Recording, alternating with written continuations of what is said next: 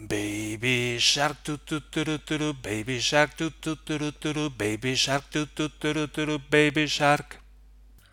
Hola y bienvenidos a El sentido de la vida de podcast, el programa en el que hablamos acerca de la vida y de todo lo demás con la intención de prosperar. Hoy es lunes, día 2 de enero del año 2023 y este es el episodio número 287. Sí, lo conseguí. Episodio número 287 del sentido de la vida de podcast. Y ya estamos en el año 2023, nada menos. Hemos llegado hasta aquí, lo hemos conseguido. Sí, señor. Sí, señor. 2023 podría parecer pequeña cosa, pero yo recuerdo... ¿Por qué está sonando esto tan alto? no lo entiendo. Espero que esto se esté grabando bien. Sí, lo está haciendo. Pero yo recuerdo cuando tenía 32, 33 años y miraba hacia los 40 y decía... No creo que cumpla 40. No creo que cumpla 40, sinceramente. Pero lo conseguí, lo conseguí, llego ya a 47. 47, sí, 47 tengo ya, madre mía. 47 añazos. Y bueno, empezamos este año 2023, como suena, me gusta. Me encanta este año, 2023. le tenía un poco de manía a los números impares, pero ¿qué más da? ¿Qué más da? Especialmente desde que mi hijo nació el 19 del 1 del 2019 ¿Fue el 2019, 2020? 2020, 2020. En fin, qué lío. Y es que mi hijo pues sigue enfermito. Después de tres semanas y media se lo acaba de llevar mi hijo a mi hijo. Se lo acaba de llevar mi mujer al médico. Y yo la verdad es que estoy tocado todavía. No termino de recuperarme, pero sí que, bueno, por lo menos yo voy hacia arriba. Lentamente, pero hacia arriba. Llevo ya un par de semanas, pachucho. Pero mi hijo cuando parecía que iba hacia arriba, pues volvió a ir hacia abajo. Y está moqueando, tosiendo y con fiebres ocasionales. Y lleva ya tres semanas y media el pobre y puff. Así que quiero deciros que no sé si no sé si os deseo un feliz año nuevo, pero desde luego os deseo mucha salud en este año 2023. Y hoy vamos a ir con algo muy especial y es que vamos a empezar con la entrevista a Sinerbov. Así que me pregunto qué prolegómenos tengo que hacer.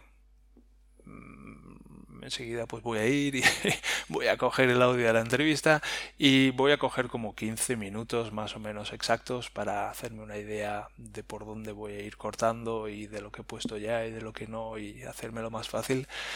Y básicamente cuando llegue, a los 15 minutos, pues bajaré así el audio y pondré la salidilla y así hasta el día siguiente. Así que ya digo, espero que hayáis tenido una buena entrada en el año. Y sin más menos ya digo, os voy a dejar con el Sinerbov, darle las gracias desde aquí una vez más por ese tiempo que nos ha dedicado. Así que vamos con ello. Adelante, Sinerbov. Bueno, adelante, Javier, con esta entrevista. Atención, conectando con el reportero más dicharachero de Barrio Sésamo, Javier Malonda, presentando al Sinerbov.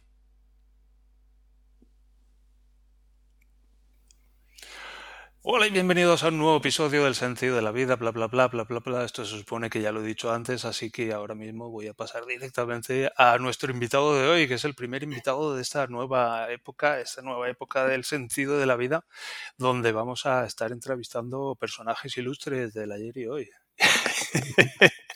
y hoy tenemos aquí. Yo soy del ayer. Tú eres del ayer y del hoy también. Ah, bueno. Ya, ya veremos, ya veremos. Y hoy tenemos a, a Sinerbov.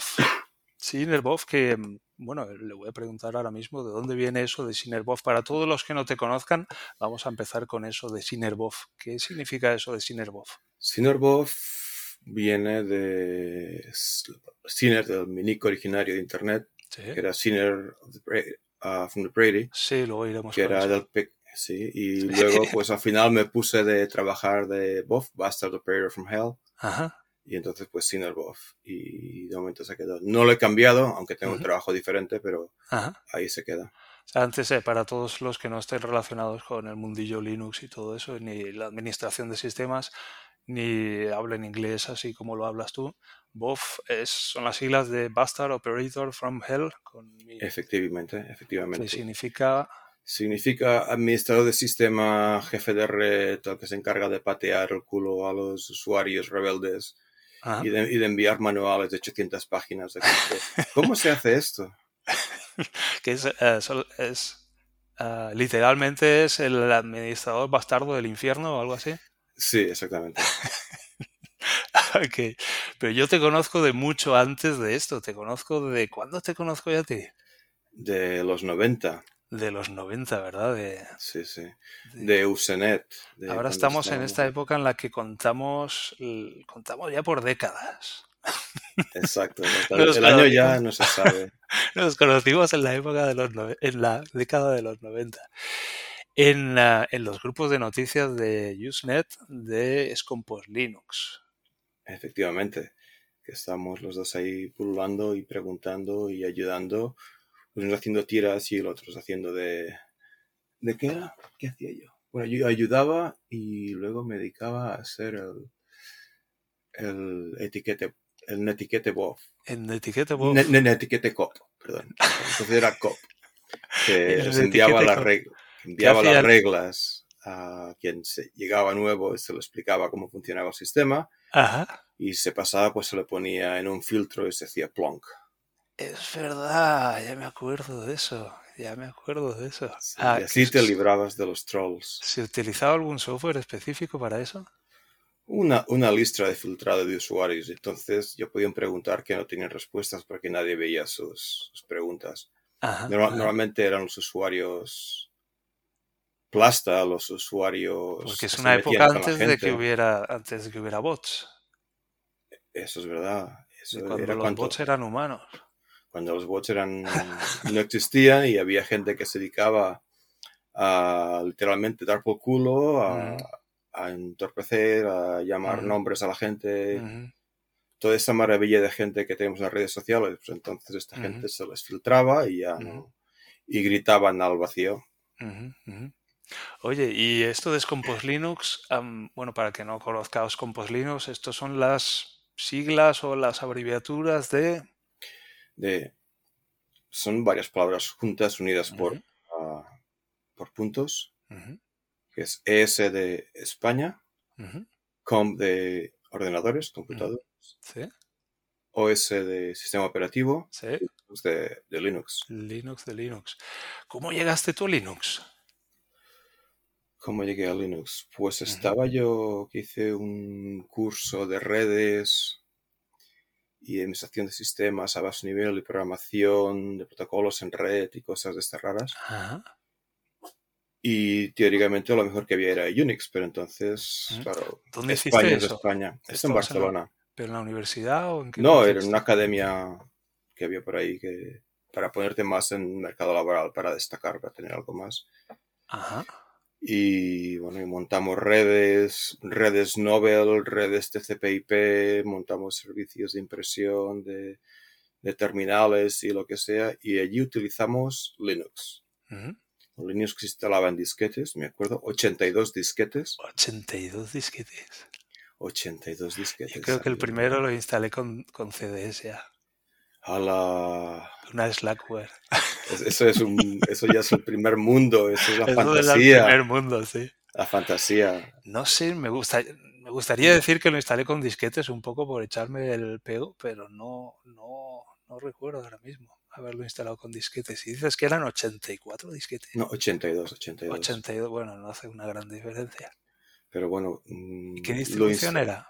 Era una Slackware 1.2. algo. Ajá me acuerdo el hostname era Dark Star. Dark Star. Ajá. Que molaba un montón. ¡Hala! ¡La estrella oscura! ¡Dios mío, cómo mola esto! entonces fue cuando decidiste irte a Estados Unidos. No, entonces decidí que Linux es fantástico. Porque todo funcionaba allí.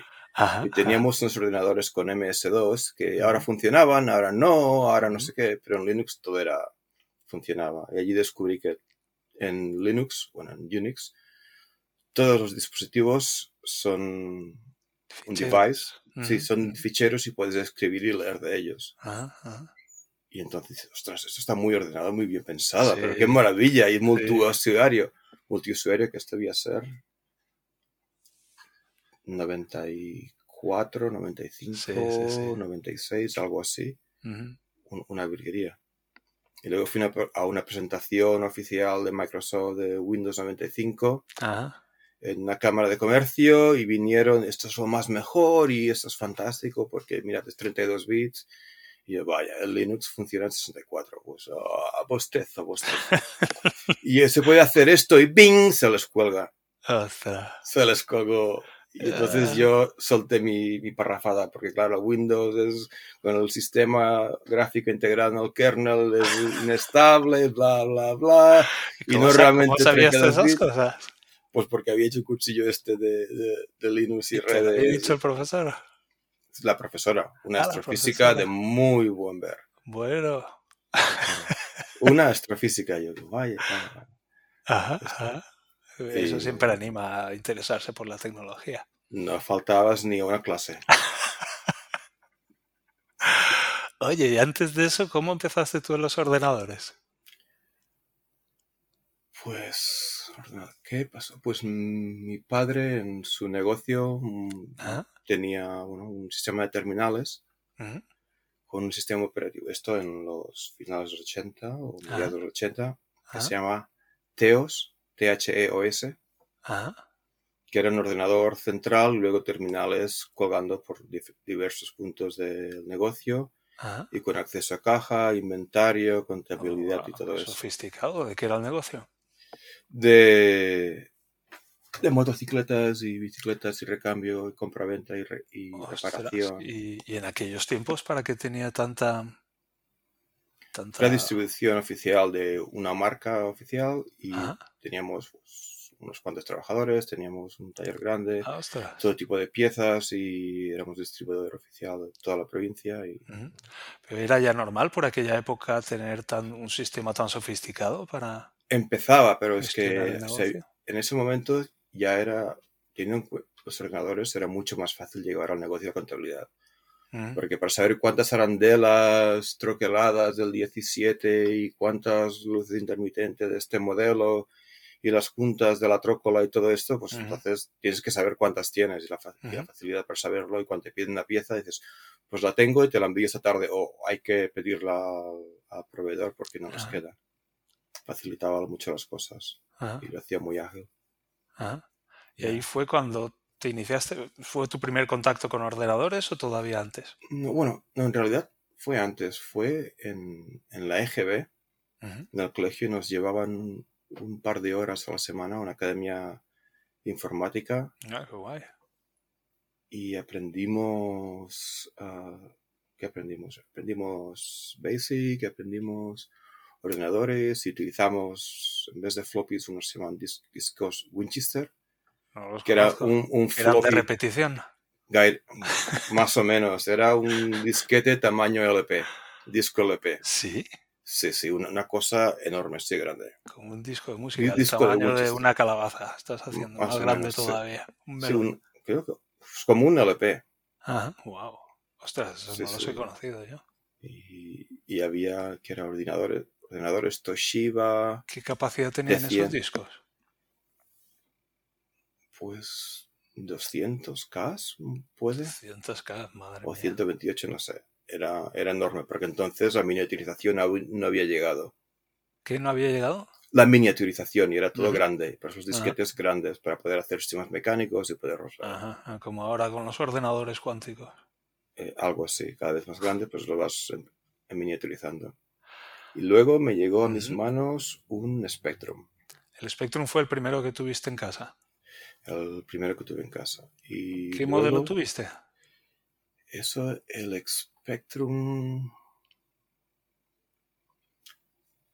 El ZX80. El negro, que era con. El de las teclas de goma. El de las teclas de chiclet. que se cascaban la Z, la X, se cascaron muy rápido de, darle a los juegos. O e, Exacto, exacto. Eh, yo tenía el de el 48 Plus ya, este era más avanzado. ¿Este era el que venía con disquetera también? Bueno, con disquetera, con lector de, cassette. No, no, no, no, no. El uno anterior que tenía el cassette aparte. Ajá. ¿Y a, qué juego jugabas con el ZX? O que más recuerdo con más cariño es el Sabre Wolf. Sí. Ese era el que más pasaba mucho rato. Y luego. se pasó yo horas también. Y luego compraba una revista y había programas y los copiaba y hacía funcionar. Micro, Micromanía. Micromanía o algo así. Me acuerdo uno que hice uno de operaciones con matrices. Sí.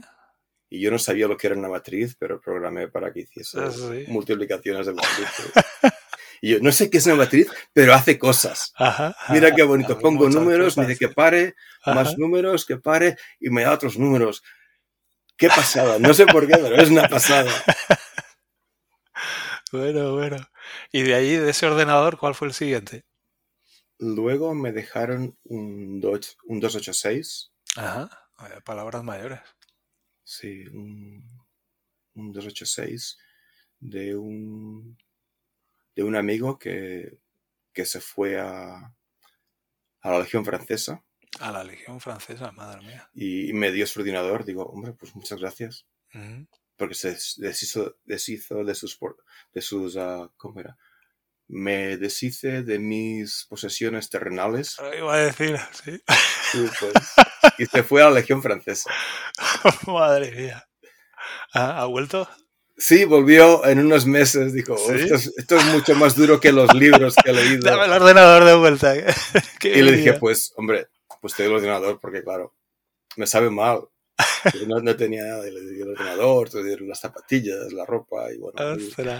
Y recupero sus, sus posesiones terrenales. Terrenales, Qué bueno. Oye, ¿y con este ordenador también seguías programando o, jugabas más bien? Programaba algunos juegos en BASIC que encontré y hice uno de que era de tiro parabólico. Ah, eso está muy chulo. Con unos especie gráficos y, yo flipando en colores. en ocho colores concretamente. Sí, exacto. Ostras, qué guay. Sí, sí. ¿Y a día de hoy todavía programas o quiero decir, has seguido desarrollándote como programador? O? Sí, también programo. Mi función principal en, la, ah, sí. mi trabajo actual es programador en C y en C Sharp. Y hago C, pero no mucho. Y es programación a bajo nivel. Programamos aplicaciones de control, monitorización de, de subestaciones de tracción ferroviaria. Y todos son equipos inteligentes en red de fibra óptica dentro de la subestación que se comunican entre ellos para, seguridad, para que todo funcione fantástico. Luego se comunican con el exterior para la central de desvento de las estaciones y entonces, bueno, programas a bajo nivel recibes y envías bits y bytes. ¿Qué haces? Enciendes lucecitas, apagas lucecitas, enciendes sistemas, enciendes alarmas sonoras, alarmas auditivas, recibes información de sensores de temperatura, de humo, de luz, recibes voltios.